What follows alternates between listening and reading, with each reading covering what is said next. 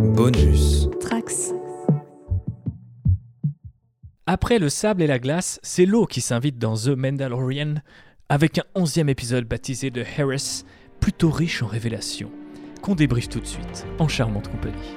C'est parti.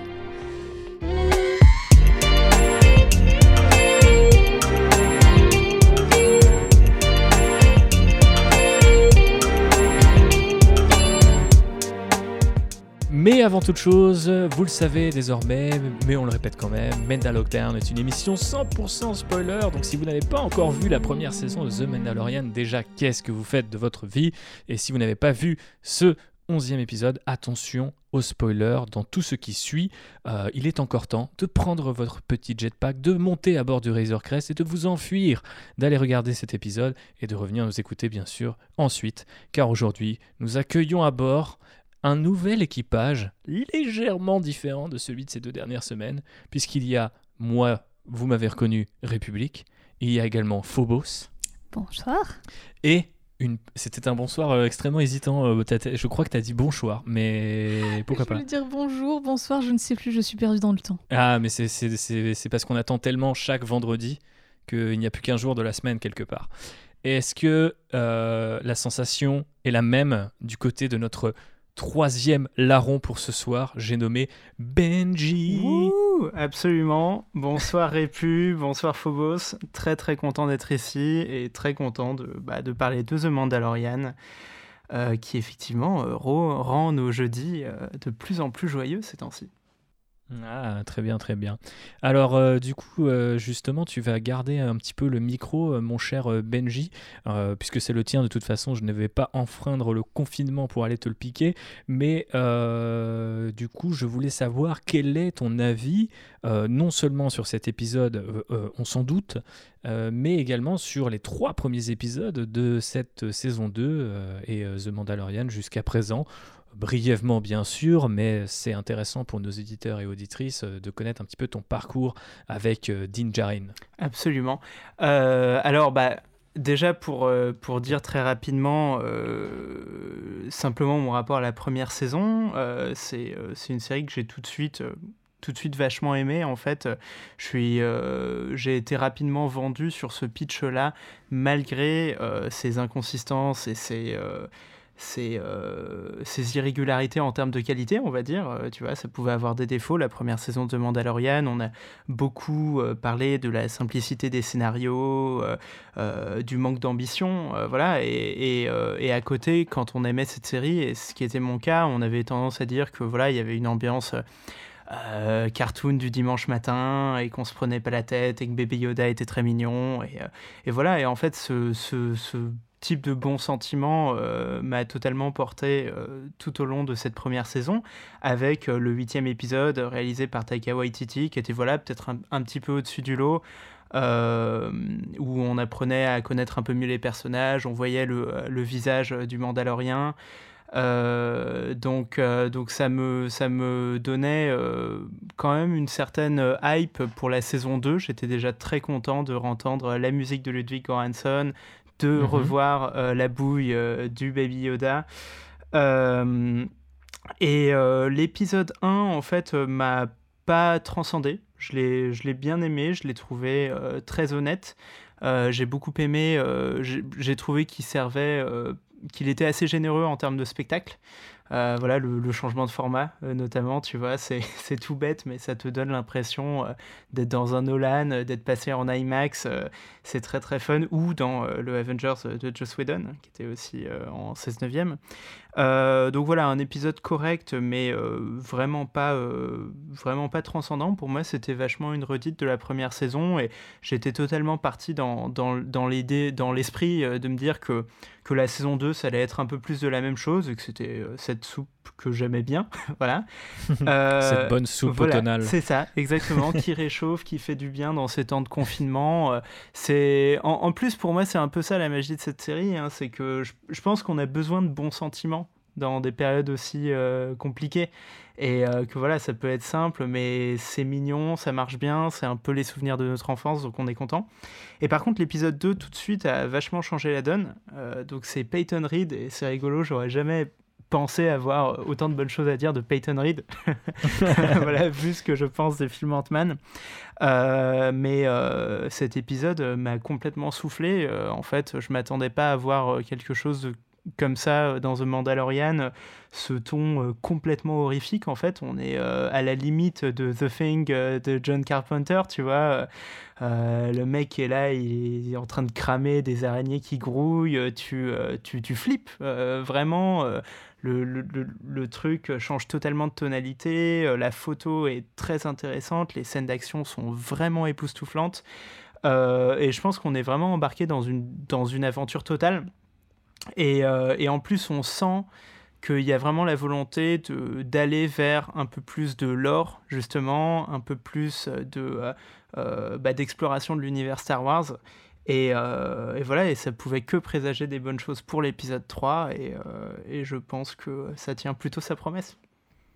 Ok, donc avant qu'on revienne en particulier sur l'épisode 3 avec toi, JB, ça y est, je suis perdu, tu sais, on a changé de format. C'est bien sûr, voilà, c'est ça, c'est en, en, verlan. Euh, et bien sûr, on salue euh, notre Wookie de JB qui, euh, malgré son absence au micro ce soir, montrera quand même ce podcast pendant le week-end pour vos petites oreilles. Donc n'oubliez pas de lui, de lui, faire un petit coucou ou de lui envoyer des cœurs sur les réseaux sociaux.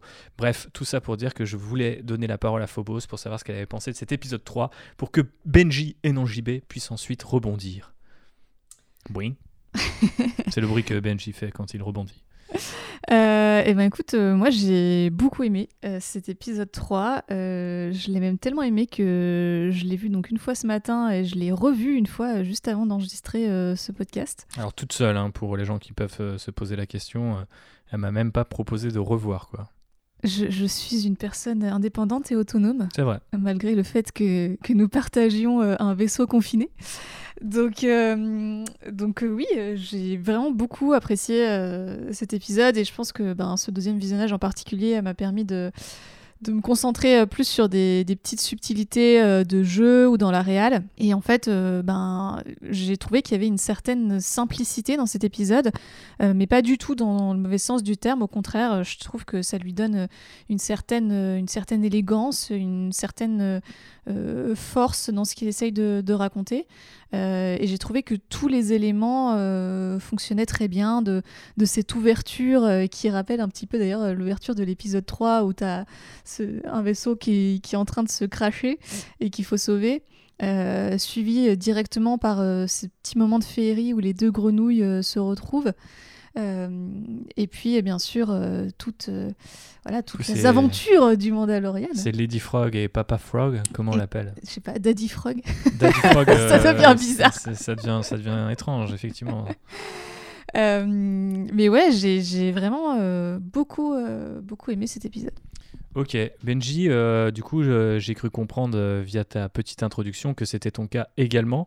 Absolument. Euh, est-ce qu'il y a des, est-ce qu'il y a, tu veux nous en dire plus? Est-ce qu'il y a des choses qui ont retenu ton attention en particulier? Ta petite intro de, de cet épisode de The Mandalorian était complètement on point, on va dire, parce que c'est ce, ce changement d'univers visuel qui moi me, euh, me qui, qui, moi retient beaucoup mon attention euh, dans cette saison 2 c'est à dire que dans, dans, la saison 1 on a quand même vu beaucoup de bah, en fait on a vu beaucoup de Tatooine on a vu mhm. euh, beaucoup de sable et de désert et éventuellement de temps en temps on pouvait être confiné dans le cockpit d'un vaisseau spatial mais c'était quand même pas non plus quelque chose qui nous a énormément voyagé parce que les vaisseaux impériaux on en connaît quand même la couleur euh, et là, euh, donc dans l'épisode d'avant, on avait euh, cette planète de glace et cette, cette ambiance givrée et obscure qu'on n'avait pas du tout l'habitude de voir et qui était très rafraîchissante, sans, sans mauvais jeu de mots. Euh, et dans cet épisode, euh, voilà, pareil, euh, en termes de, changement d'univers visuel, c'est très frappant. là, on est dans cette espèce d'univers de, de, la piraterie la plus sombre et décadente. Il y a vraiment un côté, je pense qu'ils se sont fait un délire en se disant que les Mon Calamari ressemblaient à David Jones. Et donc, on est totalement dans, dans cet univers euh, visuel-là, euh, totalement Pirates des Caraïbes, euh, Hollandais volant, Davy Jones, ça suinte, c'est infâme. donc c'est très intéressant, rien que cette scène où le, où le vaisseau du Mandalorian enfin, commence à atterrir puis finit par se cracher dans la mer. Je trouve, je trouve aussi que les effets spéciaux sont très réussis. Donc rien que de ce point de vue-là, c'était une claque. vraiment, comme, enfin, comme je me disais, je je pense pas avoir en fait autant attendu de cette série. Euh, c'est-à-dire même à l'époque où on l'attendait, où on était hypé pour la saison 1, je me disais pas qu'ils allaient arriver à ce niveau-là en termes de, de spectacle, d'effets visuels, d'imaginaire. Euh, et sinon, le, le déroulé de l'épisode euh, bah, pareil, très généreux, très satisfaisant. on est content de suivre ces personnages, même voilà ces, euh, ces, euh, euh, petites grenouilles qu'on a plutôt vues dans l'épisode 2, mais qui sont adorables et qui semblent tout droit sortis de la tête de... Bah, c'est toujours Doug Cheng, il me semble, au lead design. Et voilà, et finalement, on commence à vraiment reconnaître son univers à ce mec-là. Et, et je pense que dans quelques années, on se dira que c'est aussi l'une des têtes créatrices très importantes de, de ce qui est devenu Star Wars euh, dès la prélogie. Euh, donc euh, voilà, c'est des personnages très attachants. Et, évidemment, voilà, tout, tout, ce qui va se passer avec, avec les, les, autres Mandaloriens qu'on va rencontrer est très intéressant. Et de manière générale, voilà, c'était un épisode rafraîchissant qui poursuivait le voyage et qui, qui fait vraiment rêver sur ce que, la, ce que la série est capable d'offrir. Complètement, hein. je pense que tu le résumes euh, superbement bien comme à ton habitude, mais euh, effectivement je pense que déjà euh, moi ce qui m'a marqué de mon point de vue c'est tout de suite le changement d'environnement, cette entrée dans l'atmosphère un peu moins habituelle pour l'univers de Star Wars. Parce que autant dans la science-fiction en général le, vaisseau qui commence à prendre feu parce que il arrive un peu trop vite on a l'habitude de le voir. Dans Star Wars effectivement à part la revanche des sites comme le laisser entendre Phobos d'habitude ça se passe plutôt bien et il y a même un côté les vaisseaux sont des voitures donc au final il n'y a pas ces espèces de cataclysmes qui peuvent arriver comme ils arrivent là dans cet épisode D'ailleurs, au passage, l'environnement euh, portuaire et maritime, forcément, fait beaucoup de bien par rapport à ce qu'on a vu sur la saison 1, et beaucoup de bien aussi sur, la, promesse. En fait, je me rassure pas mal sur la promesse de The Mandalorian, en mode, on peut déployer un environnement qui est inédit juste pour un épisode.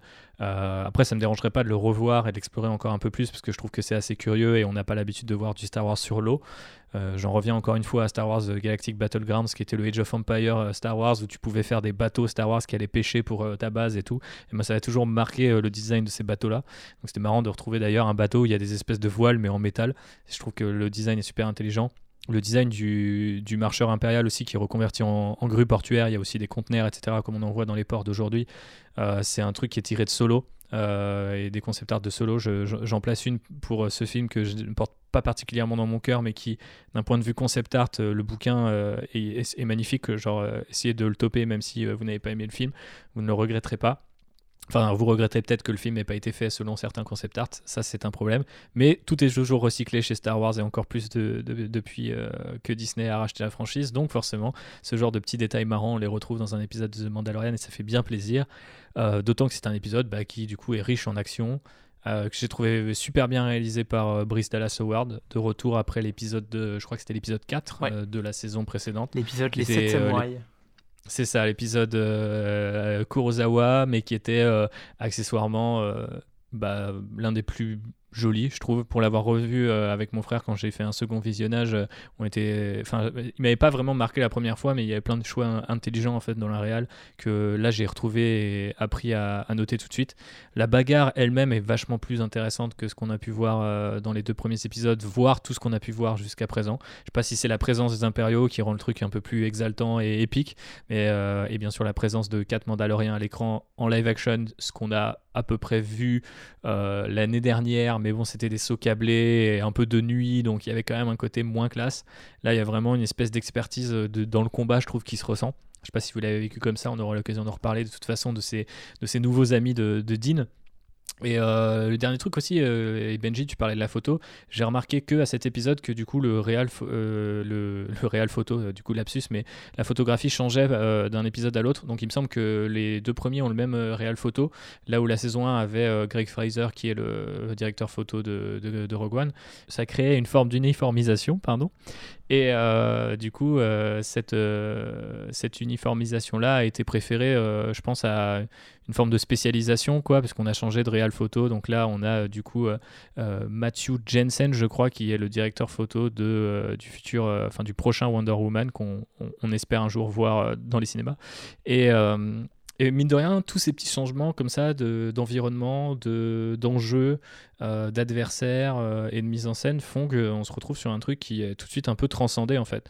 Et c'est un peu le problème avec The Mandalorian et j'ai vu beaucoup de gens s'enthousiasmer, dont Benji, sur les réseaux sociaux toute la journée. J'ai un peu peur qu'on reparte directement la semaine prochaine avec un épisode beaucoup plus lent et beaucoup plus posé et on se dira putain c'est quand même super frustrant et en même temps super kiffant de jouer sur cette frustration parce que ça peut, créer des choses super intéressantes.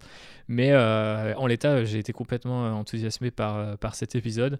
Et justement vu qu'on a l'air à peu près tous les trois conquis, je propose qu'on rebondisse un petit peu euh, sur différents détails et euh, du coup euh, qu'on revienne aussi euh, sur les différents personnages qu'on a aperçus peut-être un peu un, peu plus tard dans le podcast quand on rentrera dans les easter eggs. Donc si vous êtes un peu paumé jusque là soyez garantis que on va tout vous expliquer sur Bokatan la Death Watch etc on va vous faire un petit point. Je crois que Benji est preneur d'après son sourire à travers la, webcam qui nous rassemble. Donc voilà. Mais en, en l'état et sans ça Qu'est-ce que vous retenez comme petit morceau, euh, comme petit détail euh, Qu'est-ce qui vous a fait kiffer en particulier dans cet épisode? Et j'ai envie de donner la parole à ma chère Phobos. Eh bien moi j'ai beaucoup aimé en fait euh, notre héros en difficulté. Je trouve que ça change un petit peu la dynamique. parce qu'on l'a quand même beaucoup vu en mode, voilà, il est un peu indestructible et il n'a pas trop de soucis dans sa vie. Et là, ça fait quand même deux épisodes euh, qu'il est un peu en galère en fait et que bah, c'est des gens extérieurs qui viennent le sauver. Euh, et là, dans cet épisode-là, en plus, euh, ça arrive deux fois de suite. Et ça, j'ai vraiment bien aimé parce que ça redonne un petit peu d'enjeu, on va dire, à ce qui se passe. ça remet un petit peu de danger et, donc d'intérêt pour les spectateurs. Donc voilà, j'ai beaucoup apprécié et ça montre aussi peut-être une facette un petit peu différente de ce cher Dingerine. Euh, et puis j'ai beaucoup aimé le lore autour de l'Empire qui est un petit peu plus développé. Euh, ça fait plaisir de, revoir des impériaux et, euh, d'essayer de, se mettre un petit peu à leur place et en particulier le fait que c'est montré sans phare. En fait, ils sont voilà, pour eux, ils sont toujours en guerre. ils n'ont pas de souci à sacrifier des recrues s'il le faut et à se lancer dans des manœuvres suicidaires. Et euh, ça, bah, je trouve que ça, ça, encore une fois, ça remet un petit peu de danger et ça montre à quel point euh, les impériaux qui restent sont vraiment des, des fanatiques, euh, peut-être plus que jamais dangereux, qui n'hésitent pas à continuer cette espèce de culte de mort qui est propre au régime fasciste autoritaire. Euh, et qui donc là est, plutôt euh, bien mis en scène dans cet épisode-là. Et honnêtement, je m'attendais pas du tout à voir ces thématiques-là explorées euh, à ce moment de la série, en tout cas. donc voilà, j'ai trouvé ça plutôt chouette. Et puis, bien sûr, j'ai beaucoup aimé voir cette chère Bocatane, dont on peut peut-être expliquer un peu plus tard qui elle est vraiment. Tout à fait. Mais c'est vrai que sur l'aspect prolongation de l'Empire, c'est super intéressant. C'est un truc que Disney a pas mal essayé de, développer au fur et à mesure des, années d'univers, de, de, nouvel univers étendu Star Wars.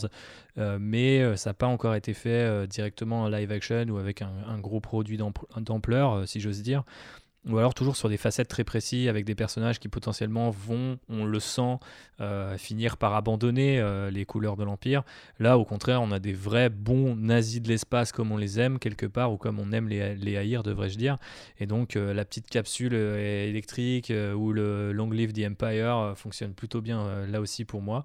par contre, après, sur le côté Mando en difficulté, je te passe la parole, Benji, avec cette question-là et d'autres euh, questions que tu as peut-être euh, toi aussi soulevées. mais genre, moi, je trouve qu'il a toujours été en difficulté, que c'est un peu sa caractéristique principale. Enfin, je veux dire, l'épisode Épisode 2, il savait pas faire du cheval, il se faisait têche son vaisseau. Après, il fallait qu'il aille récupérer, aider des vieux, des vieux, des vieux mercenaires tout pourris, libérer un autre gars. Enfin, en fait, s'il était vraiment ultime, ce Mandalorien, il ferait tout tout seul à la Boba Fett. Et il l'est pas vraiment. Donc, je, je trouve que c'est plus une continuation qu'un vrai effort de tu vois, d'insister de, sur le côté danger. Après, peut-être que mélanger à la présence des impériaux et du fait qu'il y ait un peu plus qu'une escouade, n'est-ce pas, Bo-Katan, euh, ça donne une impression de danger, effectivement. Bah, je sais pas, parce que tu vois, par exemple, dans l'épisode 1, euh, le dragon de Crate, euh, genre, il le bute plus ou moins tout seul, quoi. Ouais, dans, dans, bah l'épisode 1, le, le, Mandalorien, il est, il est assez triomphant, même si évidemment, il a, il a besoin de, de ce team-up avec avec euh, Oliphant. je ne me souviens plus de son nom in universe. Euh, mais ouais, pour, euh, pour bah, répondre à, ce que tu disais, Thibaut, je suis plutôt d'accord avec le fait que ce soit une continuité et pas forcément une rupture, même si je ne pense pas que ce soit ce que, ce que Constance disait. mais par contre, je dirais que ça marche de mieux en mieux. Émotionnellement notamment. Euh, je trouve que ce, ce Mando, on s'y attache de plus en plus et qui devient euh, ouais, de, de, plus en plus sensible en fait euh, à l'image, ce, qui est, ce qui est quand même vraiment un, un pari pas facile parce que ça, on l'a dit dès l'épisode 1 de la saison 1, mais animer un personnage casqué entièrement, tu vois, qui va pas communiquer par son visage et vraiment n'a aucun Ouais, euh, aucune fenêtre de communication humaine sur le, sur le monde. Tu, tu, tu, vois, je veux dire, un Batman, il a sa bouche, Daredevil aussi. T'as les personnages qui ont un masque de la bouche, du coup, ils ont les yeux, euh, comme Bane. Spider-Man avec les yeux qui bougent. Voilà. Ouais, il y, a pas mal de choses qui peuvent être trouvées. Mais là... Euh, même dans les Spider-Man, on cherche souvent à retirer son masque à la première mhm. occasion, alors que là, le Mandalorian, t'as quand même un truc dans le lore qui fait qu'il va pas retirer son casque. Ceci dit, il y a quelque chose dans cet épisode qui va pouvoir remettre ça en question. Et pareil, ça me fait un petit peu espérer peut-être que, je sais pas, d'ici à la saison 3, 4, 5, je, je sais pas quand, euh, on se retrouve avec un Mandalorian qui évolue sur ses, euh, sur ses convictions euh, et qui finisse par retirer son casque de temps en temps, peut-être voilà s'humaniser un petit peu, nous montrer un peu plus Pedro Pascal. mais en tout cas, je trouve que ce personnage, on s'y attache de plus en plus, qu'effectivement, il est montré très en difficulté dans cette saison 2. c'est vrai que l'épisode 2, j'y reviens, mais voilà, il était marquant parce qu'il était très violent, très viscéral, et que euh, voilà, le gars se retrouvait vraiment dans une situation euh, hyper coton, et que ça continue, euh, je veux dire, sa malchance continue dans cet épisode 3. Notamment, ouais, cette scène sur le, sur le vaisseau pirate, moi, elle me, elle me marque absolument, enfin, ce, vaisseau pirate Mon Calamari, parce que je, je, trouve en fait aussi que ouais, cette saison se permet beaucoup plus de choses en termes de, de violence et de cruauté en fait. Euh, bah, d'ailleurs, c'était, ça avait fait toute une polémique sur Twitter euh, dans l'épisode 2 avec le fait que, que le bébé Yoda se gobe des, euh, des, des, des, des, petits œufs d'une espèce en voie de disparition. mais c'est, vrai que je trouve que ouais, la, série se permet beaucoup plus d'aller sur des trucs un, un, peu sombres, un peu méchants, un peu, un peu violents.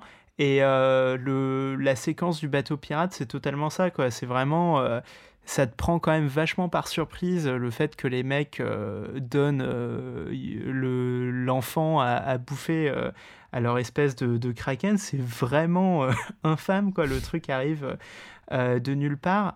puis finalement, ils emprisonnent le Mandalorien pour lui piquer son bescar. Et je sais pas, moi, ça m'a fait penser alors, je sais pas du tout si, euh, si les gens résonneront avec cette vibe. Euh, je sais pas non plus d'où me vient cette connexion. Mais ça m'a totalement fait penser au livre dont vous êtes le héros. C'est-à-dire que quand, quand, tu jouais au livre dont vous êtes le héros, dans ces univers, euh, pareil, un peu médiévaux, fantastiques, piraterie, machin, tu, tu faisais un mauvais choix. Donc là, par exemple, il a clairement fait le mauvais choix de suivre ces mecs qui lui ont dit qu'ils connaissaient des Mandalorians sur un bateau pirate. Et du coup, tu tournes la page, tu vas à la page, euh, enfin, tu vas au numéro 533, et, ils te disent oui, ils ont, ils ont jeté le bébé euh, dans le kraken et euh, ils t'ont enfermé dans une grille et t'es mort, tu vois. et juste, t'as un destin horrible en un seul paragraphe parce que vraiment, t'as fait un choix de merde et, tu te dis, disons que j'espère que j'ai tenu la page d'avant pour y revenir parce que j'ai fait un très mauvais choix. Et c'est un peu ce qui lui arrive, quoi. Et c'est vrai qu'il est de plus en plus en difficulté dans cette saison. Il est face à des enjeux qui sont, euh, qui sont plus viscéraux.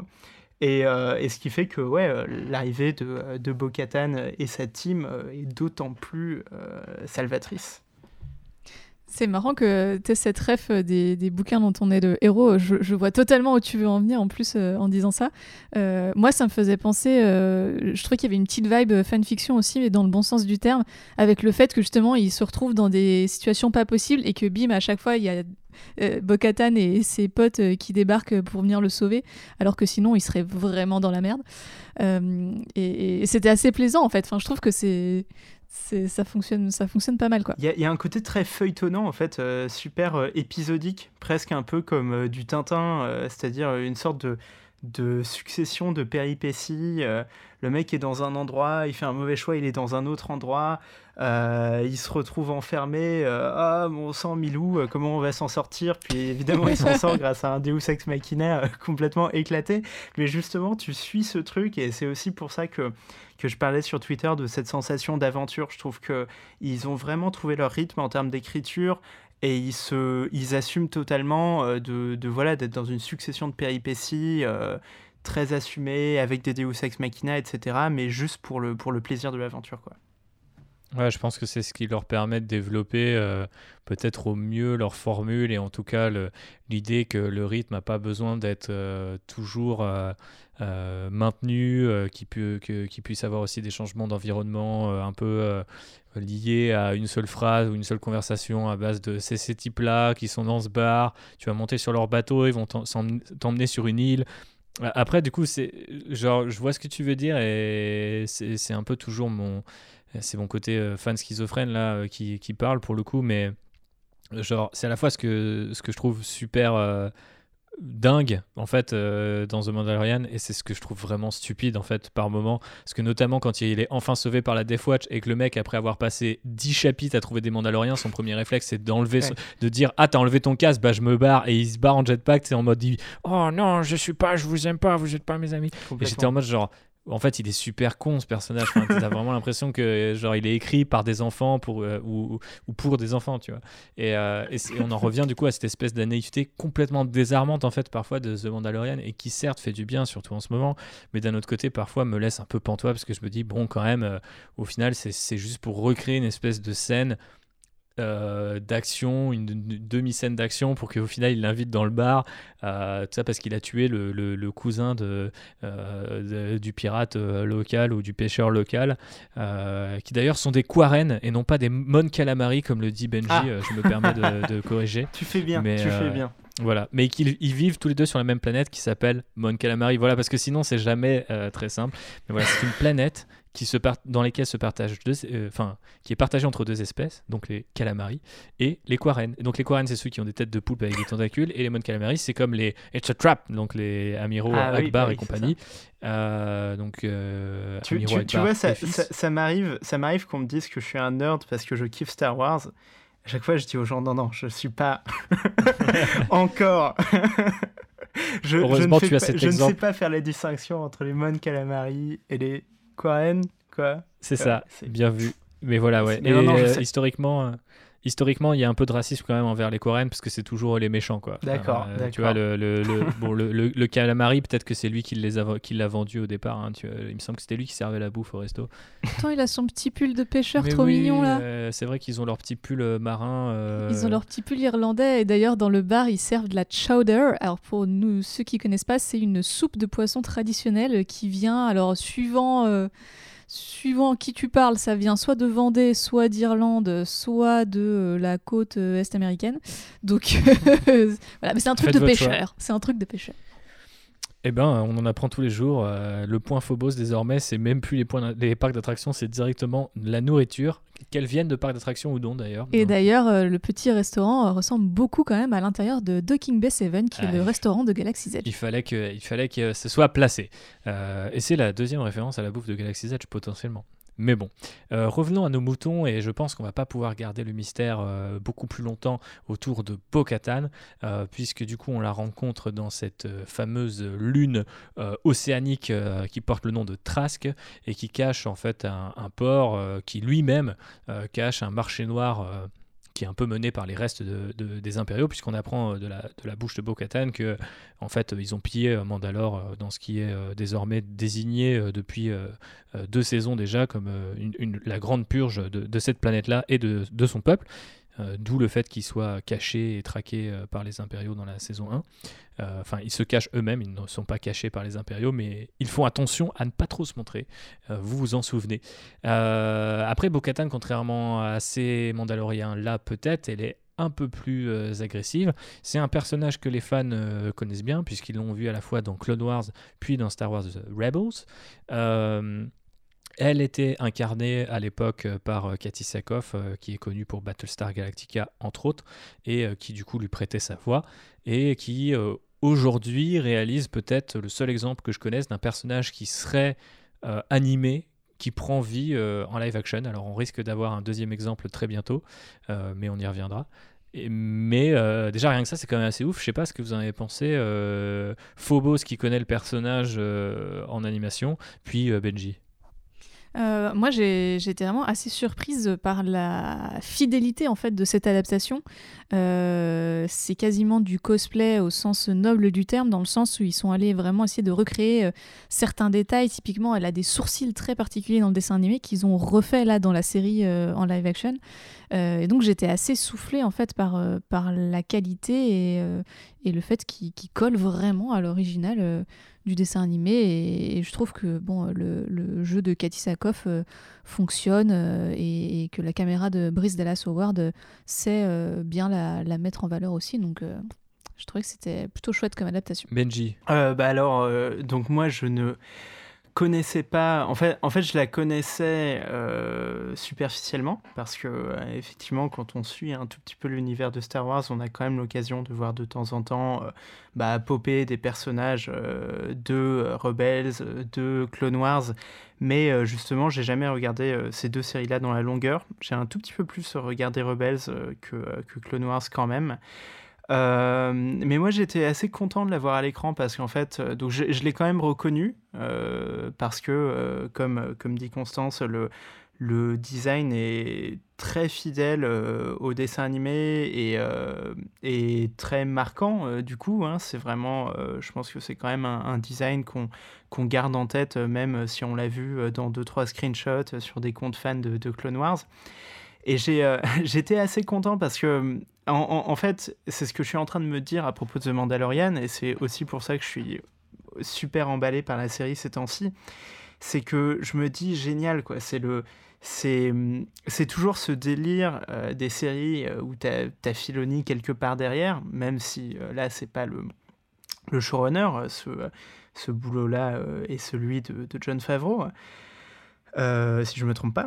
Mais, tu ne te trompes pas. Voilà, mais donc les, les séries où tu as quand même Filoni qui gravite, euh, que ce soit Clone Wars ou, ou Rebels, euh, tu as toujours eu ce truc-là de la première saison est un peu lente, elle est peut-être même parfois un peu ratée, mais ça se lance. Et, euh, et les gens qui ont tenu le coup, dont je n'ai jamais fait partie, pour aucune des deux, te disent à chaque fois non, non, mais c'est bon, à partir de la saison 2 ou de la saison 3, c'est chamé, c'est ce qui se fait de mieux dans Star Wars ces temps-ci, c'est trop bien, l'univers étendu est hyper bien exploré, les personnages, ouais, euh, t'as jamais vu Anakin être aussi bien que ça, euh, moi, euh, je, moi, je le kiffe que dans Clone Wars, je l'aime pas dans les films et tout.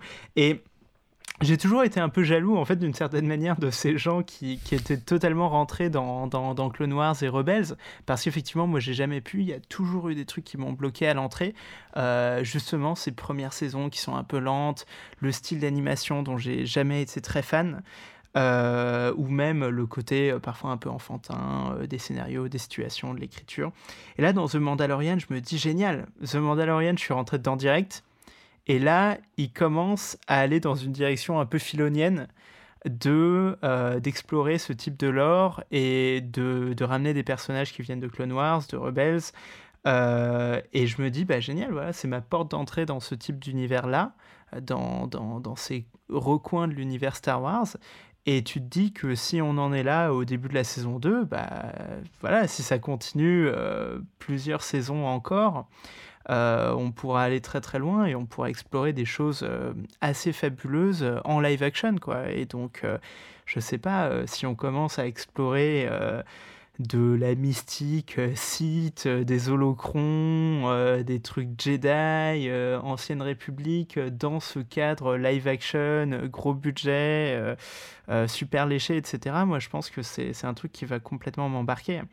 Et, et, sinon, juste très rapidement, ce personnage, j'ai trouvé réussi, bien interprété. la, la, ligne, l'équilibre ténu entre justement le, le côté un peu tiède de, refaire un, design de dessin animé euh, à l'écran euh, et le côté euh, bah, il faut que ce soit bien en live action et, plutôt, plutôt bien, bien tenu. Euh, je... Des fois, je dois avouer que ça m'a fait un tout petit peu bizarre dans certaines scènes, quand tu vois justement tous ces Mandaloriens se battre, d'avoir vraiment ces armures qui me faisaient penser à Rebels et à Clone Wars, euh, parce que c'est des silhouettes très différentes aussi.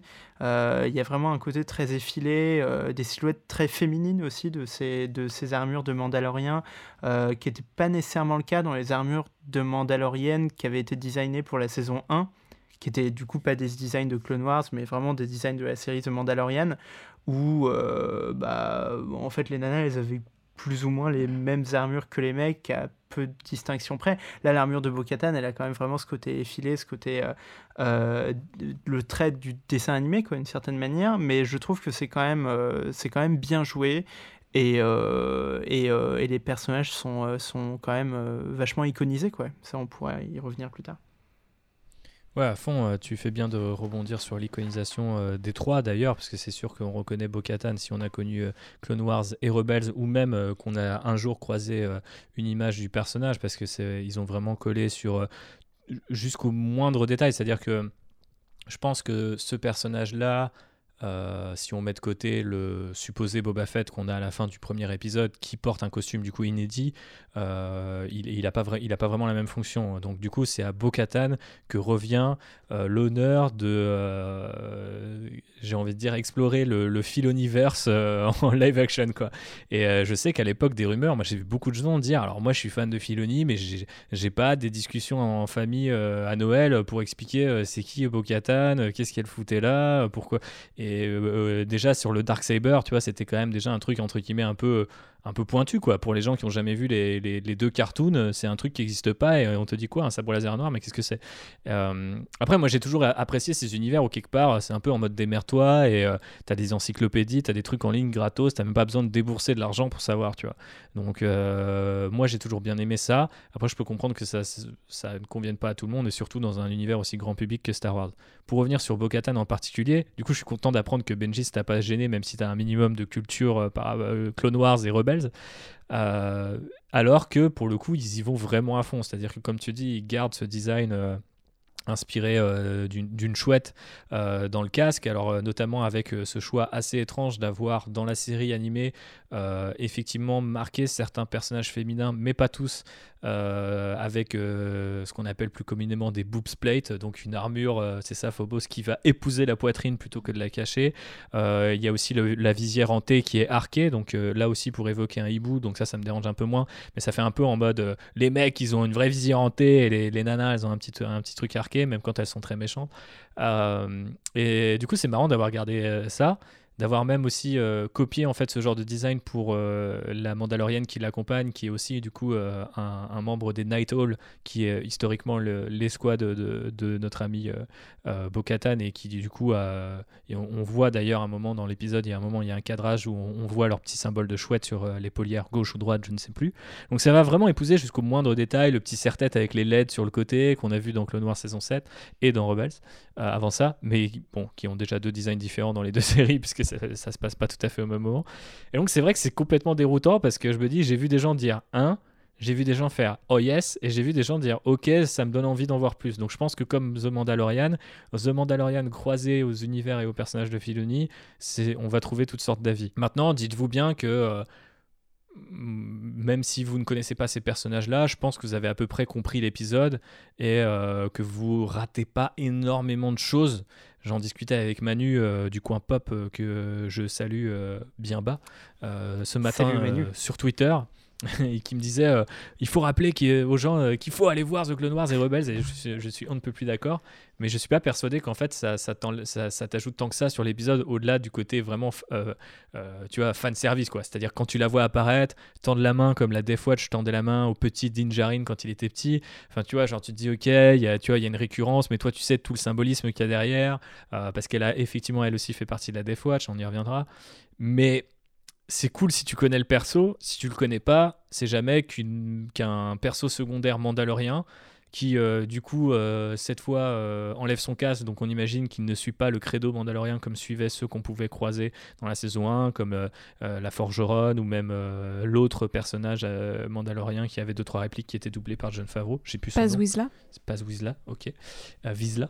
Et euh, du coup, euh, c'est quand même assez euh, satisfaisant d'avoir pris tout ce temps. et effectivement, comme dit Benji, je, comprends pourquoi tu peux être jaloux de tout ça. Mais pour l'instant, je veux dire, moi, je sais pas plus de choses que vous sur Bokatan au moment où elle apparaît. je sais plus de choses que vous sur, enfin que quelqu'un qui n'aurait pas vu les séries sur son passé en fait. C'est-à-dire que, et ça on pourra y revenir plus tard, mais pourquoi elle cherche le, Dark Saber à ce moment-là et euh, pourquoi elle a envie de reprendre le trône de Mandalore après plus ou moins l'avoir perdu euh, deux ou trois fois. Pour l'instant, je ne sais pas parce qu'il y a des vides à combler et que c'est ça qui est super marrant de, fait, de convoquer ces personnages-là. Euh, c'est pour ça que c'est très intriguant en fait. C'est-à-dire qu'il traverse la vie de Dinjarin et ça se trouve, ça peut s'arrêter là en fait. Moi, j'ai pas envie que ça s'arrête là. J'ai pas envie en plus non plus que ça se ça se transforme en une multiplication de spin-off puisque c'est la rumeur euh, et les rumeurs qui reviennent euh, de plus en plus euh, autour de The Mandalorian, c'est qu'un peu tous ces personnages qui traversent comme ça la saison vont peut-être avoir droit derrière leur propre show, quitte à ce que ce soit des mini-séries. Bon, à la rigueur, pourquoi pas, mais je me dis, bah, en fait, ce qui est cool, c'est que s'il traverse la vie de ce personnage, c'est aussi pour le changer. Surtout quand on a un personnage qui est masqué et qui a une personnalité qui n'est pas encore très marquée. Je trouve que ce qui est intéressant, c'est de pouvoir le voir changer d'allégeance euh, et peut-être effectivement un jour de taper un délire en mode pendant trois épisodes, il est sur Mandalore et il file un coup de main à ses Mandaloriens. J'avais presque même envie qu'à la fin, euh, quand j'ai vu Baby Yoda euh, être adopté par ce couple de grenouilles, je me suis dit, ça se trouve, là pendant trois épisodes, il n'y a pas de Baby Yoda, tu vois. Et ça serait super ballsy pour moi de faire ça et de dire, ouais, en fait, euh, le vaisseau impérial, il passe en hyperespace, il se retrouve encerclé de Star Destroyer et grosse bagarre pendant trois épisodes, ils se font capturer, il se passe un truc. Ahsoka Tano, qui a été mentionné à ce moment-là, vient les chercher, enfin, parce qu'elle a une dette envers Bo-Katan ou quoi. Enfin, il y a plein de trucs qui pourraient se passer. Au final, on revient sur cette sur ce côté un peu ulycéen, pour emprunter ton terme sur Twitter, euh, Benji, euh, des péripéties, on va de péripéties en péripéties, mais c'est toujours des petits trucs à base de, bon, les sirènes, ça peut être dangereux, mais voilà, on va pas avoir... Euh, il va pas tomber dans l'eau, puis être bouffé par un kraken, puis être. Enfin, on va pas aller de mal en pis, on va juste aller de trucs différents en trucs différents. Et ça se trouve, la, semaine prochaine, on est de retour avec, je sais pas, shooter des chauves-souris géantes dans les arbres, quoi. Donc, on verra bien on verra bien, mais c'est un peu, euh, c'est un peu le, bah, c'est un peu tout le problème et en même temps toute la beauté de ce Mandalorian. Donc euh, selon là où on se place, faut faire son choix.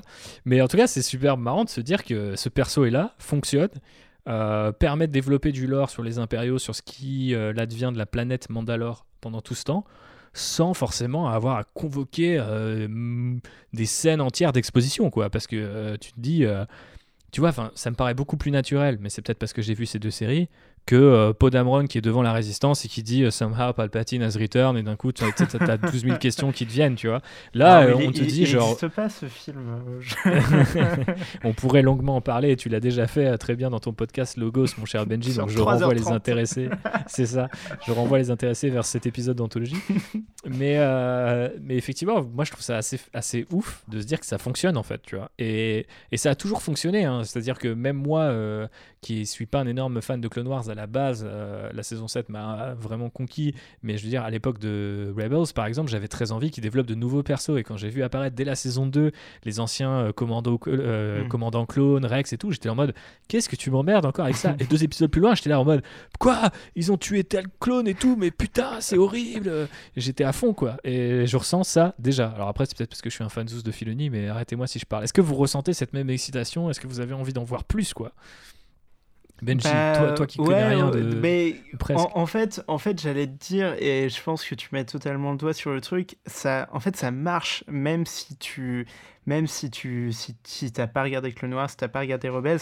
Après, je pense qu'il faut juste avoir une, une fibre particulière, et c'est pour ça que Bon, je plaisantais tout à l'heure sur le fait de ne pas être un nerd, mais en fait, je, suis un gros nerd, tu vois, comme, euh, comme nous tous. C'est pour ça qu'on se retrouve autour d'un micro pour, pour discuter de The Mandalorian. Et, euh, et c'est aussi, euh, justement, moi, je trouve qu'il y a un côté fascinant à, à regarder un, un, épisode de 40 minutes et, et, à se faire 40 minutes de plus après sur Wikipédia ou, tu vois, ou sur des vidéos YouTube d'un mec qui va te dire voilà, ça, c'est l'histoire complète de Bo-Katan. Et, euh, et, en fait, ça me fait, ça me fait penser. Alors, ça me fait penser à plusieurs choses, euh, ce qui se passe ces temps-ci dans The Mandalorian. Alors, comme, euh, comme tu disais, j'avais cité sur Twitter l'Odyssée parce qu'effectivement, je trouve. Alors, bon, euh, là pour le coup, on est sur une référence euh, plus grande que tout, hein, donc euh, je pense qu'il y a beaucoup de gens qui sont en train de s'insurger. bon, c'est une, hot take, on va dire, mais. je, dont, toi seul a le secret. Je trouve, je trouve qu'il y a de ça, on va dire, dans, juste dans ce rythme, effectivement, de succession de péripéties, et ce côté presque désespéré de on, sait pas ce qu'il cherche ce mec en fait, tu vois, il veut il veut retrouver ses potes les Mandaloriens, il veut il veut ramener euh, Baby Yoda euh, chez les Jedi, mais on, sent que ses objectifs ils sont quand même très très très très loin, que c'est pas du tout euh, des choses qui vont être résolues en, en un épisode. Et que c'est plutôt des, des, espèces de phares qui vont le guider dans, dans les ténèbres de la galaxie, et qu'en fait, il va juste continuer de tomber de galère en galère et de planète en planète, et qui sera constamment déçu, en fait, parce que, et justement, c'est un peu ce côté débile, effectivement, de, en fait, le mec, il trouve des Mandaloriens, et juste parce qu'ils enlèvent leur casque, euh, il, se barre, euh, il se barre, euh, voilà, deux, deux, deux minutes après les avoir rencontrés. C'est vrai que c'est complètement absurde, et en même temps, ça rejoint vraiment ce côté-là de. En fait, tu es dans la déception constante de ce personnage-là qui, qui devient presque un personnage tragique et qui va juste continuer d'avancer, continuer d'avancer, de vivre des aventures euh, avant bah, de, de, pouvoir rentrer chez lui, tu vois, euh, de pouvoir retrouver les Mandaloriens, ramener Baby Yoda chez les Jedi, etc. Ça, je trouve ça assez fascinant. Et sinon, sur le côté, euh, en, fait, ce que tu disais, le côté frustrant de la série, où tu peux avoir un, vrai pic, euh, comme cet épisode où on est méga emballé, on fait des plans sur la comète de ouf et tout, et peut-être que la semaine prochaine, l'épisode, il sera nul, tu vois, ou en tout cas, il sera un peu lent, un peu pas très bien réalisé, euh, il y aura peut-être Bill Burr dans un rôle secondaire. aïe, aïe, aïe. voilà, ils vont nous sortir, je sais pas, peut-être ils vont nous ramener Joe Rogan, tu vois, ce serait catastrophique, mais enfin voilà. Et, et, on sera un peu deg. Mais et justement, moi, c'est un truc qui me fait beaucoup penser à euh, une autre série qui est chère à mon cœur, et peut-être l'une des séries qui est le plus chère à mon cœur dans tout cet univers de pop culture, euh, qui est Doctor Who. Et qui est en fait totalement ce délire-là, c'est-à-dire que Doctor Who, euh, c'est bien deux épisodes par saison à peu près, tu vois. et, et, voilà, et en même temps, on est complètement matrixé sur ce truc-là. Et, et Doctor Who, c'est aussi le même truc où moi je tombe dedans la tête la première et t'as un épisode qui va faire référence à un truc qui s'est passé dans les années 60 et ça, il va falloir sortir des articles Wikipédia pour comprendre le truc, quoi. Ou alors euh, aller se taper des vieux trucs, du lore, des vidéos YouTube. Et, euh, et juste pour moi, c'est un petit peu, euh, voilà, en fait, la, la magie de, de, ces univers de pop culture. Et c'est le kiff du truc, en fait. Et finalement, c'est souvent des trucs qui te vendent beaucoup plus que ce qu'ils te donnent. Parce que, enfin, là, tu vois, je discute, on discute de manière complètement exaltée, et, mais si on y réfléchit, cet épisode 3, c'est juste un épisode de 40 minutes avec euh, trois scènes d'action. C'est même l'épisode le plus court de la saison. Euh, c'est Quand tu vas sur Disney, tu vois 54 minutes. Après, un truc genre 41, puis là 35, et puis putain, euh, d'ici ce qu'on arrive au final, en fait, ça sera un, épisode de 5 minutes. Ça. Et bah, voilà, l'épisode est relativement court, c'est 3-4 scènes d'action qui s'enchaînent, le l'intrigue est très très simple. Donc en, en fait, l'épisode en lui-même, il, il, te donne pas grand-chose, mais en même temps, il te donne beaucoup à, à, penser et à ronger. Quoi. Et c'est, euh, c'est, juste ce, ouais, ce délire de nerderie qui, euh, qui, qui, qui, fait, qui fait du bien. Ça fait du bien aussi, Phobos, t'as un truc à rajouter sur, euh, sur cette cet épisode riche en action et en, en, caméo, en guest. On reviendra de toute façon sur l'histoire de Bo-Katan tout de suite, mais si tu avais quelque chose à dire euh, sur, euh, sur elle en particulier ou sur euh, ta sensation au sortir de l'épisode que tu as vu deux fois, du coup j'imagine que ça prouve que ça a bien marché sur toi et que ça t'a donné envie de, tu vois, de, de, du Star Wars comme jamais. quoi. Bah ouais, ouais, je pense qu'on y a... On retrouve un peu une joie enfantine devant cet épisode qui qui est rempli, euh, au-delà du, du, fait qu'il est rempli d'action par rapport au reste de la série, il euh, n'y a, pas, euh, a pas une scène en trop, quoi. Hmm. C'est très... tu sens que c'est bien cousu, c'est bien foutu, et, et, et, voilà, ça fait plaisir, effectivement. Après, est-ce que la suite sera à la hauteur? C'est la question. Une chose est sûre, on va voir Ahsoka Tano. Le nom est lâché, après des, des, mois entiers de, rumeurs. On s'attend du coup maintenant à une, une incarnation live action euh, de, de Ahsoka Tano, qui est, euh, serait jouée par une actrice dont on connaît déjà le nom. Hein, si des gens, euh, on va on va pas le dire là, on va pas le ah, dire là? J'allais le dire là, donc je, je me retiendrai.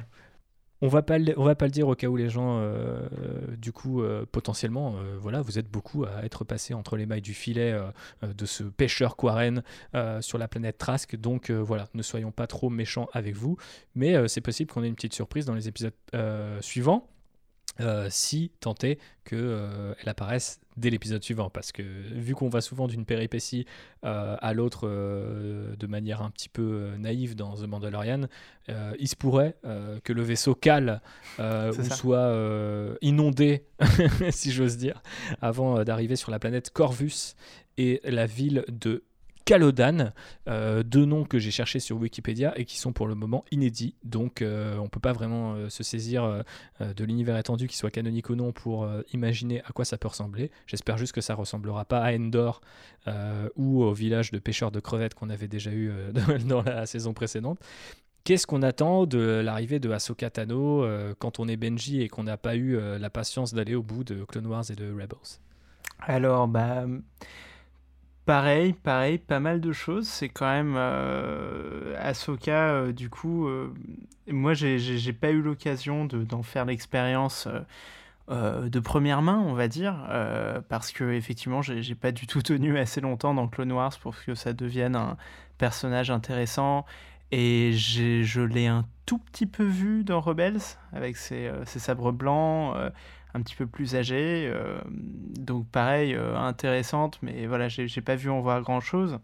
Euh, j'ai pas pu en voir grand-chose. Par contre, ce, que, ce que je trouve incroyable avec ce personnage, c'est qu'il me semble quand même, voilà, quand tu regardes un petit peu les discussions de fans, juste ce qu'elle devient dans le dans l'inconscient collectif, le, euh, nombre de cosplays que tu vois d'elle, euh, que qu'en fait les gens l'aiment énormément et que c'est elle tend à devenir de plus en plus un, des grands personnages de Star Wars, un des personnages euh, assez majeurs de de cette saga. Et donc je pense que la, la prochaine étape, c'est absolument de la voir en live action. C'est le truc qui va permettre de, concrétiser ce truc-là et de finalement la, canoniser dans l'esprit des gens. Parce que c'est vrai que Star Wars, malgré l'univers étendu et toutes les geekeries, ça reste un truc euh, qui prend son origine en live action. Et donc, euh, il y a toujours un petit peu ce, bah, ce, ce saut d'approbation d'une certaine manière, euh, de, passer en live action. Euh, c'est le moment où ça devient vraiment canonique et où tu peux dire à ta grand-mère que oui, Ahsoka Tano, c'est un vrai personnage.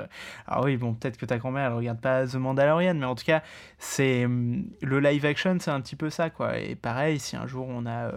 Euh, Knights of the Old Republic en, ou la guerre euh, Jedi Mandalorian en live action, euh, ça, ça, voudra dire beaucoup de choses.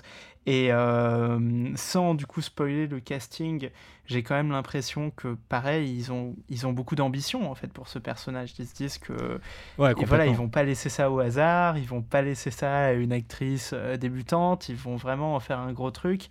Et j'ai hâte de voir ce que ça va donner, même, même visuellement en fait. J'ai du mal à l'imaginer, tu vois. J'ai, je, j'imagine pas encore totalement à la fois ce personnage, cette actrice, ce que ça donnera en live action. Et en même temps, voilà, je suis super chaud pour voir ça. Et en plus, on sait qu'il y a Filoni derrière qui, qui a, bah voilà, qui a, créé ce personnage et qui en a fait ce que ce qu'elle est devenue et, euh, et peut-être euh, bah, me, me, prouver euh, pourquoi ce personnage est si adulé par les fans. De ton côté, Phobos, qu'est-ce que tu attends de ça? Est-ce que toi qui connais un peu plus le personnage, tu as d'autres, d'autres envies ou peut-être d'autres intuitions par rapport à ce qui va se passer?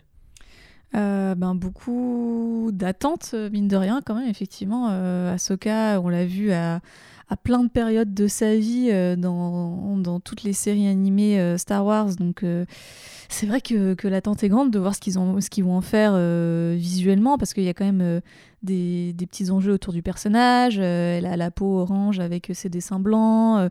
elle a ces espèces de.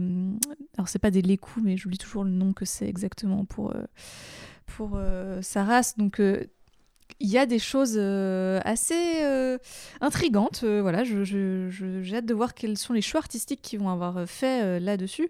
Et après, euh, j'ai hâte de la voir aussi pour euh, euh, ben, pouvoir explorer comment est-ce qu'ils vont représenter la force dans The Mandalorian, parce que jusqu'ici, on avait vu deux, trois trucs par ce cher bébé Yoda, mais voilà, même si ce n'est pas une Jedi techniquement, ce Katano, c'est quand même une grande guerrière qui maîtrise très bien la force, donc voilà, je j'ai hâte aussi de voir comment est-ce qu'ils vont mettre en scène ça. Est-ce qu'ils vont euh, l'exploiter ou pas d'ailleurs? Est-ce que ça va être euh, plutôt une ermite un peu qui vont envoyer balader euh, ce, cher Mandalorian et qu'au final on va pas l'avoir beaucoup Ou est-ce qu'au contraire on va l'avoir en action? Ça c'est un petit peu la question qui se pose. Et je te confirme que le terme l'écou convient au Twi'lek comme au Togruta. Ah. Euh, donc euh, l'espèce de notre cher euh, Ahsoka Donc voilà, on ne va pas faire de spécisme ni de, de, de, de, je sais pas comment dire, de, space racisme dans ce podcast. Donc on va être extrêmement exact et très pointu sur, sur ce genre de, de, notions. Mais forcément, ouais, beaucoup d'attentes autour du personnage de Ahsoka Tano et comme vous le rappelez tous les deux, du coup, une attente qui se situe aussi peut-être du côté de l'interprétation qu'on peut faire du terme Jedi et de sa représentation dans le sens où euh, parfois il est possible de confondre Jedi et Force. Et plus le temps passe et plus le Star Wars de, Disney nous dit en fait la Force elle appartient pas aux Jedi, tu vois. Et les Jedi les plus sages sont peut-être les Jedi qui ont refusé d'être des Jedi ou qui ont choisi une voie alternative.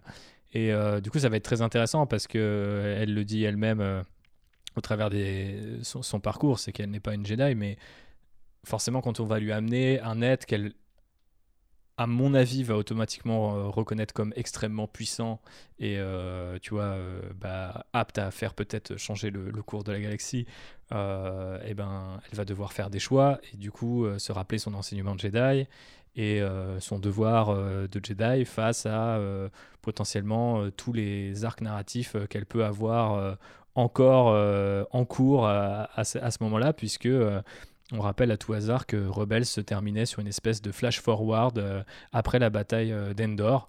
Et donc, euh, même si ça se passe avant l'épisode 4, on terminait après l'épisode 6. Et du coup, on voyait Ahsoka en pleine quête, elle aussi. Donc, comment ces quêtes-là vont se mélanger? Est-ce qu'elles vont se rapprocher? Parce que ça peut être intéressant. Peut-être sont-elles connectées pour faire d'une pierre deux coups et créer un fil universe encore plus à la fois plus vaste mais en même temps plus petit puisque si euh, deux quêtes se fondent en une forcément euh, ça permettra quand même de, faire venir plus de personnages mais aussi de, résoudre plusieurs problèmes à la fois. Donc énormément d'attentes par rapport à, à Ahsoka j'ai du mal à imaginer qu'on puisse la retrouver directement en cours d'épisode la semaine prochaine euh, j'ai vraiment l'impression qu'on va avoir un espèce de build-up à la Luke dans The Force Awakens, tu vois, genre vraiment on va falloir, on va, sentir la, la, la, musique monter et euh, Ludwig Göransson va nous régaler, euh, je pense, Benji. et, et, et, et, du coup, voilà, on verra bien. Même si moi, j'ai particulièrement apprécié, pour revenir sur Bogatan, la façon dont elle apparaissait de manière un peu presque dans, un premier temps non, non iconique, pas très travaillé. En fait, elle arrive, jetpack, boom boom, blaster, on est les Mandaloriens. En fait, je suis Bo-Katan. Et, et, voilà quoi. Et c'était super plaisant de la voir au milieu de l'épisode ou même dans les 3-4 premières minutes sans avoir à passer tout un espèce de, encore une fois, une quête secondaire pour, pour arriver vers elle et ses compagnons. J'espère qu'on aura quelque chose comme ça pour Ahsoka mais je sens que par pur mysticisme, il faudra quand même peut-être un petit peu. Oui, ils vont, ils vont nous faire attendre. Et euh, du coup, vu que je parlais de la musique, Benji, est-ce que tu veux nous faire un micro-point euh, Ludwig Göransson avant qu'on termine sur les caméos? Bah bien sûr, bien sûr, bien sûr. Ça, euh, j'avais envie d'en parler aussi. bon, ce sera court quand même parce qu'il il réinvente pas totalement la roue, mais je pense qu'il continue à être très intéressant sur cette saison 2. C'est marrant parce que sur la saison 2, je je mm, enfin c'est un biais hein, c'est le fait d'avoir vu Tenet mais je le sens très Tenet tu vois c'est à dire que tu as pas mal de moments où vraiment il sort euh, le euh, le, euh, le, synthé modulaire et, et, où, il te, où il te propose des trucs très, très acides, très stressants, tu vois, dans les scènes d'action qui sont plutôt pas mal. J'aime beaucoup le, le, petit thème qui sort pour, pour la team de, de, de Bo-Katan c'est un truc très intéressant qu'il fait, c'est-à-dire qu'il il te fait d'abord un petit rythme avec euh, du, euh, du, bruit blanc. En fait, tu sais, le, bruit blanc, c'est bah, ce que tu entends euh, quand tu as télégrésie, tu sais, le ou ce que, ce que va faire le micro s'il bug. C'est vraiment le truc affreux normalement que, qu'on essaye de jamais entendre. Et en fait, là, il utilise du bruit blanc pour faire le, le, thème de, de cette équipe-là. Donc ça fait genre. Tu vois, genre, il ouvre et il ferme le filtre. Euh, et après, en fait, il t'ajoute une sorte de, de, rythmique de trap derrière, ce qui, est, ce qui, est, toujours très drôle parce que c'est vrai que euh, Goranson. C'est le côté hip-hop de. C'est ça, c'est ça. Et il se, il se permet beaucoup de choses. En fait, c'est presque le seul à se permettre ces trucs-là. Avec, euh, avec ceci dit, non, le, le gars qui, qui, composait sur sur Clone Wars, dont, dont, on a parlé longuement dans, le, dans le podcast dédié. Mais justement, c'est toujours marrant qu'il se permette ces trucs-là. Et moi, ça me fait toujours toujours plaisir voilà d'entendre ouais ces rythmiques euh, ultra hip hop euh, ultra trap euh, presque tu sais ces petits voilà t'as as, l'impression que tu vas entendre Travis Scott se pointer quoi donc non non c'était c'est voilà, très intéressant de ce point de vue-là. Et, et, justement, sur ce côté-là, le fait qu'il apporte un thème, etc., je case ce truc-là parce que je saurais pas où le caser sinon, mais j'ai trouvé que euh, l'iconisation euh, de Bo-Katan et son équipe était très réussie et euh, notamment en fait j'ai l'impression qu'ils font presque un petit pastiche de la scène de, de Vador dans Rogue One euh, c'est-à-dire que tu as, ce moment où, les Mandalorians euh, attaquent le, vaisseau impérial et tu as, cette espèce de, lâche euh, sous-fifre de l'Empire qui, qui est là avec son blaster, puis il voit, il voit les Mandalorians arriver et commencer à buter tout le monde et à avancer. Et il dit fermez les portes, fermez les portes, fermez les portes. Et, et tu vois l'avancée euh, inarrêtable, voilà, implacable des Mandaloriens qui avancent, qui butent tout le monde euh, et qui commencent à semer une frayeur dans ce vaisseau-là et sur le, visage des impériaux qui commencent à dire non, non, putain, putain, fermez les portes, fermez les portes, ces gens-là sont trop dangereux. Et, euh, et voilà, et pour, pour moi, c'était totalement inspiré du, Vador dans, dans, Rogue One et ça, ça participait à, à te dire voilà, Bo-Katan, c'est pas n'importe qui. Et justement, comme tu disais, c'est peut-être vachement plus subtil de te présenter un personnage comme ça en fait. Euh, c'est-à-dire que si tu pars du principe que tu sais pas qui est Bo-Katan, bah en fait, quand elle enlève son masque, euh, tu dois pas en faire des tonnes, tu vois. Et ils en font pas des tonnes. Elle enlève son casque, c'est juste une meuf qui s'appelle Bo-Katan, il y a aucun souci. Et en fait, l'épisode va faire cet effort de t'iconiser le personnage. Et à la fin, tu te dis, ah oui, euh, elle est elle est quand même, elle est quand même forte. Et complètement. En plus, euh, on en parlait avec Phobos euh, tout à l'heure euh, pour rebondir sur ta scène des, espèces de sas qui se ferment, des portes qui se ferment. J'ai remarqué aussi que maintenant Star Wars avait une nouvelle manière de filmer les couloirs. Impériaux ou néo-impériaux. C'est-à-dire que J.J. Abrams avait pas mal amené le Dutch angle, c'est-à-dire l'angle de caméra un peu incliné, avec un travelling arrière sur les couloirs dans The Force Awakens, qui était repris dans The Rise of Skywalker. Et là, on l'a de nouveau par Brice Dallas Howard dans The Mandalorian. et ça m'a fait rire de remarquer ça. Et Phobos, tu voulais ajouter un truc sur la question, je crois. Ah oui, sur euh, Bo-Katan aussi, euh, euh, je trouve que les dialogues qu'il lui donne euh, quand elle, il y a cette espèce de match de ping-pong avec le mec de l'Empire, avec un humour où elle lui dit Vas-y, fais chauffer le thé, je suis là dans deux minutes. Vrai y a ça, mal, contribue à, à renforcer le personnage et, et tu te rends compte qu'elle est stylée, mais qu'elle limite. Tu sais pas trop si elle est pas un peu tarée en fait et Moi, je pense qu'elle est tarée. Et après, en plus, j'ai trouvé que Sakoff la, jouait telle qu'elle euh, le- lui prêtait sa voix dans Clone Noir. C'est-à-dire qu'elle est vraiment hyper déterre, euh, limite suicidaire en fait. Et je trouve que ça n'a pas changé. Enfin, moi, j'avais vraiment l'impression, pour connaître le personnage, de la retrouver telle qu'elle. Et limite en mode, euh, dans cette espèce de jeu, tu vois, toujours. Pas, dans le surjeu non plus, mais c'est, euh, on dirait elle kiffe, tu vois, elle est là, euh, elle vient tuer des types, c'est son truc, elle aime ça, tu vois, genre il n'y a, pas de- a pas de filtre comme euh, disait Benji plus tôt, et euh, je, ouais, je suis complètement d'accord avec cette, cette analyse-là, et je trouve que du coup, limite, c'est marrant de se dire qu'ils épousent non seulement le design, mais elle aussi, elle a dû se dire, bah tu sais quoi, je l'ai joué comme ça, là j'ai un masque, donc au pire, j'ai pas à faire trop différent, hein, je vais juste crier, faire une petite réplique cinglante, et let's go, tu vois, parce que c'est un peu la- l'attitude qu'elle a de toute manière, euh, attitude aussi en anglais, tu vois, euh, dans, le, dans les séries animées où elle apparaît. Après, c'est quand même aussi assez marrant de se dire que c'est des super mandaloriens qui ont l'air ultra badass et qui se moquent des impériaux en mode euh, et euh, de toute façon ils pourraient euh, louper un banta dans un couloir c'est con.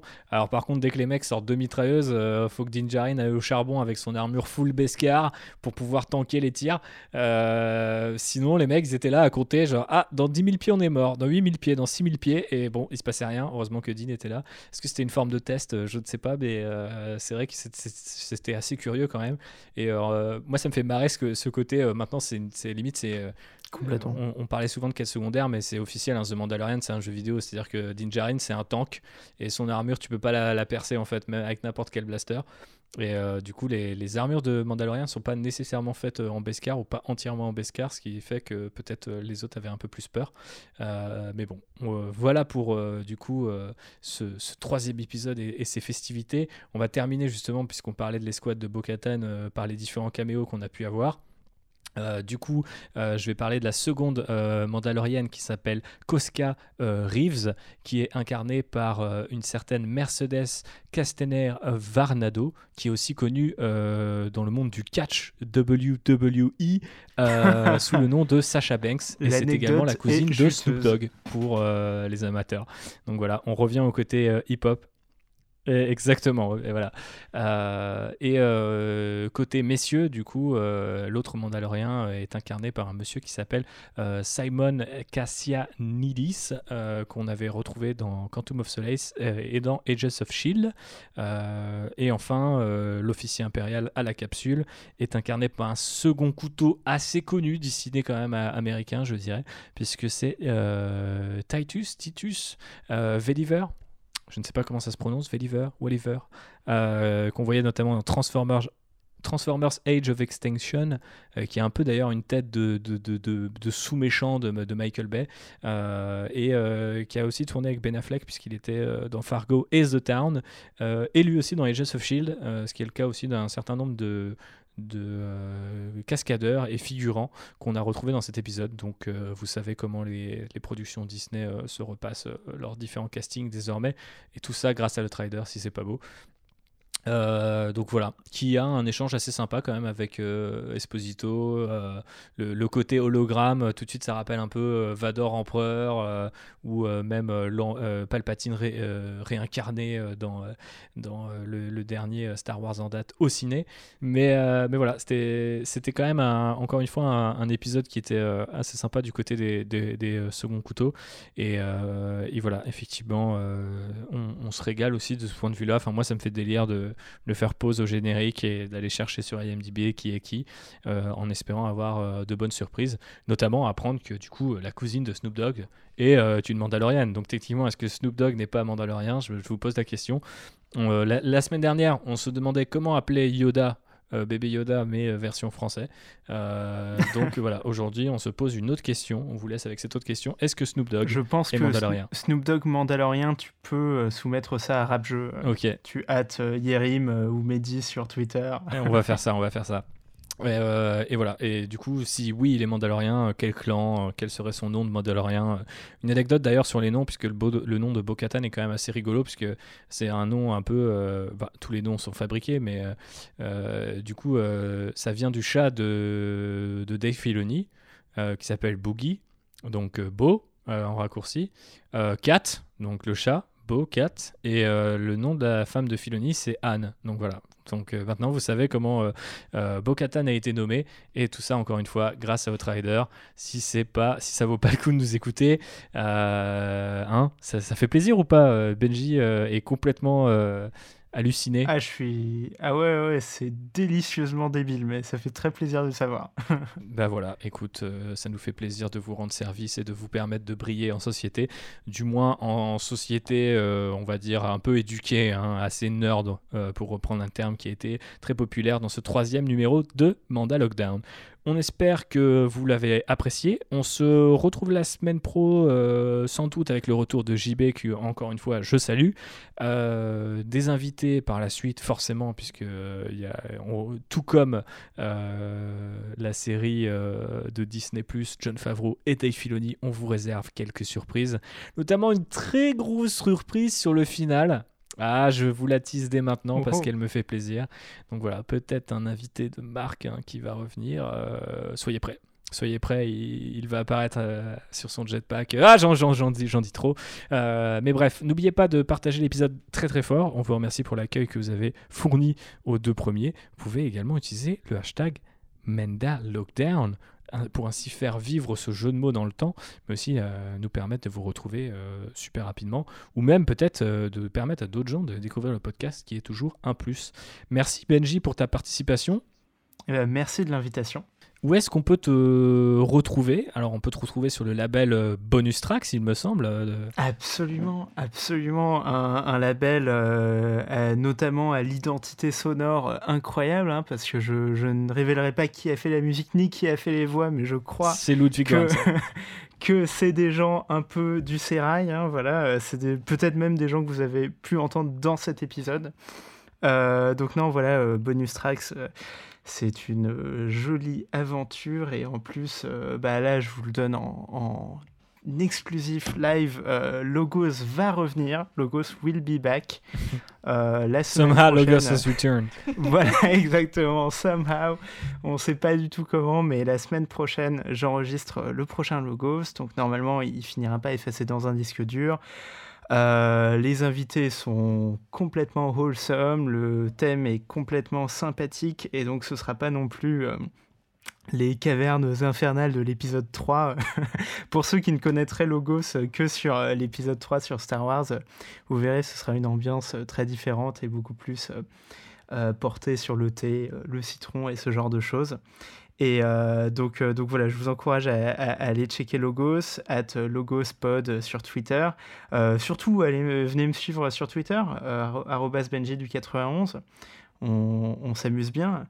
et, puis, puis, vous pouvez écouter ma musique parce que j'ai fait le, bah, générique de, de l'Outrider, du Landrider, de Bonus Tracks du Lemon Adaptation Club. Un musicien prolifique.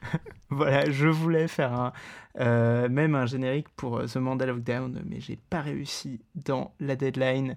Euh, parce que bah, Ludwig Göransson, c'est quand même très difficile de, de rivaliser. Voilà, personne peut rivaliser. Et sur ce, bah, voilà, merci pour l'invitation. Avec plaisir. Je te rassure, euh, mon générique préféré de tout ce que tu as pu fournir reste encore ta voix, mon cher Benji. Ah, Donc, euh, encore une fois, euh, merci d'être passé. Merci Phobos d'être ma copilote habituelle et de parler de The Mandalorian avec passion, même si tu regardes deux fois l'épisode sans m'inviter. Mais ça, voilà, on laissera les auditrices et les auditeurs un, un, genre juger, hein, tout simplement. Voilà. Mais n'oubliez pas, Snoop Dogg, Mandalorian ou pas? Allez, bisous, que la force soit avec vous. Ciao. Ciao